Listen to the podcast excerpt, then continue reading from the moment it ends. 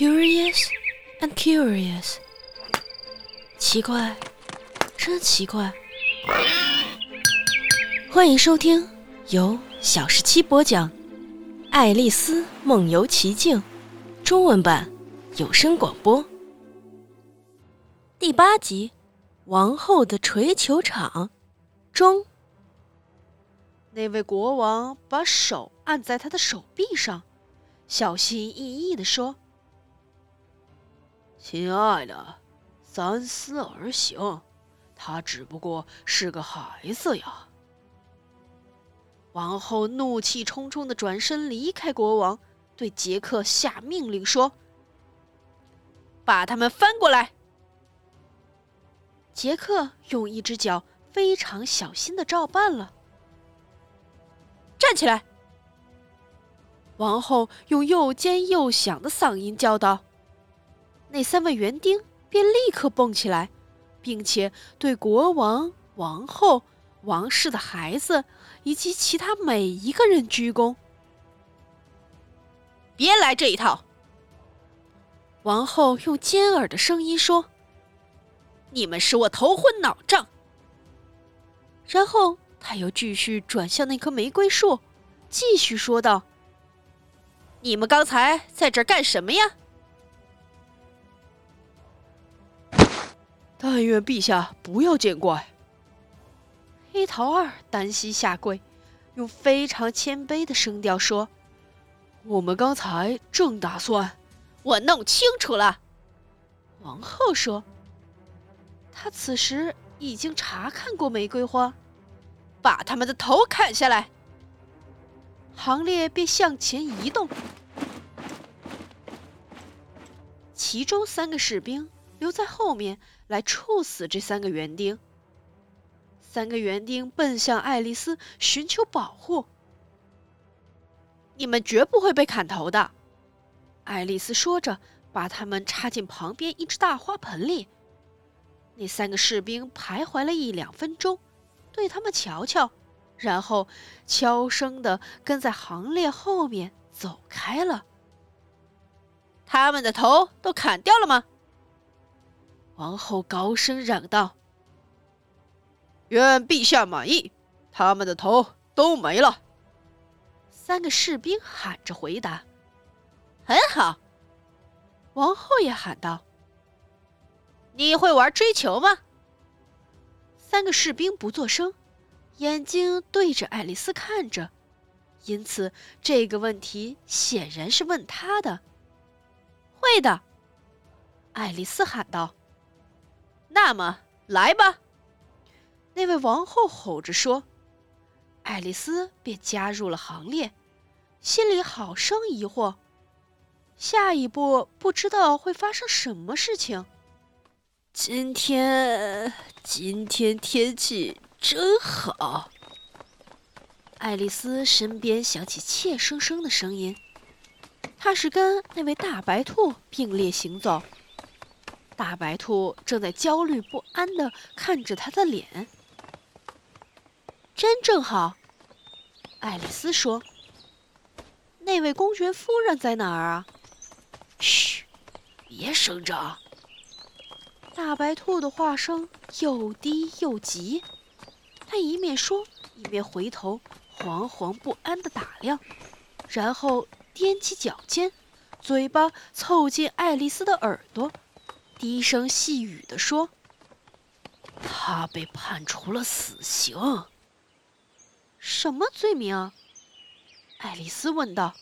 “你刚才是说多么遗憾吗？”大白兔问道：“不，我没有这样说。我不认为这件事情有什么遗憾之处。我是说，什么罪名？他打了王后的嘴巴子。”大白兔开了个头，爱丽丝却尖声笑了一下。“嘿，哦，嘘！”大白兔胆战心惊的压低声音说。王后要是听见你的笑声，你瞧，她来的稍晚。那位王后说过：“各位，各位。”王后大声的吆喝，响得如雷鸣一般，所有人便开始奔向四面八方，彼此相互碰撞，乱成一团。不过过了一两分钟，他们就平静了下来。追求游戏就此开始。爱丽丝觉得自己这辈子从来没有看见过如此奇怪的追球场。场地到处都是沟沟洼洼的，活的刺猬做追球，活的火烈鸟做球棍，那些士兵们则必须弯下身子，手脚着地，作为一个个球门。最初，爱丽丝发现，主要的困难在于控制好她的火烈鸟。她成功的用她的胳膊把她的身体服服帖帖的夹起来，让他的两条腿垂直下来。但是，就在他让他的脖颈像模像样的伸直，打算用他的头去瞄准刺猬出击的时候，他通常总是要把自己扭转过来，仰望他的脸。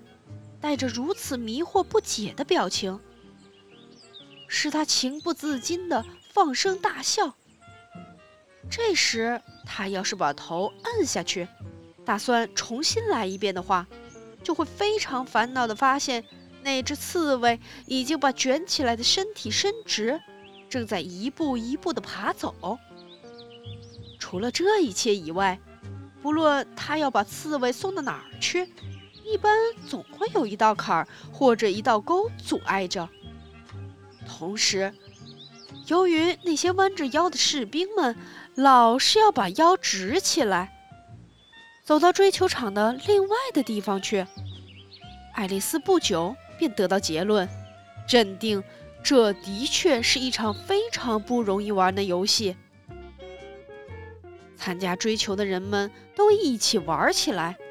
完全不管轮没轮到自己，而且一刻不停的争吵、打架，为那些刺猬你争我夺。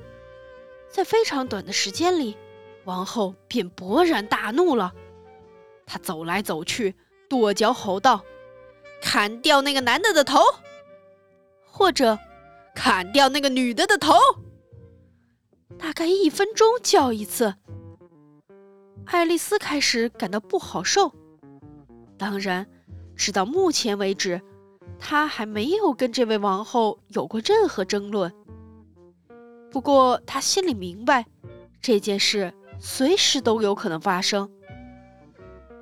而那个时候，他想，这地方，他们骇人听闻的喜欢砍掉别人的头，奇怪的事情。莫过于还让人活着。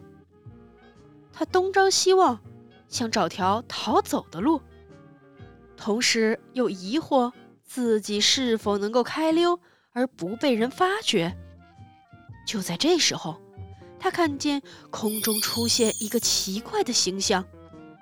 一开始，这叫他非常困惑，但是在他盯着他瞧了一两分钟之后，他弄明白了，原来是那个呲牙咧嘴的笑容。于是他对自己说：“那是柴郡猫呀，现在我可以有个朋友谈的话了。”本集播讲完毕。如果你喜欢，不要忘记三连、订阅、喜欢、关注我哦。